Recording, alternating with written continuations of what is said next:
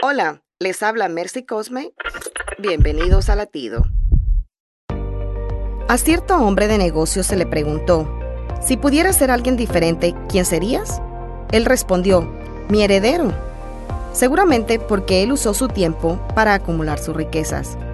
Eclesiastés 3.1 dice que hay tiempo para todo, pero para muchos está escaso y la vida muy agitada. Según la Biblia, en el juicio final algunos querrán regresar el tiempo para rectificar sus acciones, hacer las cosas bien y entregarse a Jesús.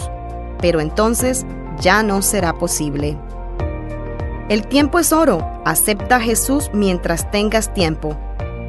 Y así disfrutarás de las riquezas de la vida eterna. Latido les llega a través del ejército de salvación.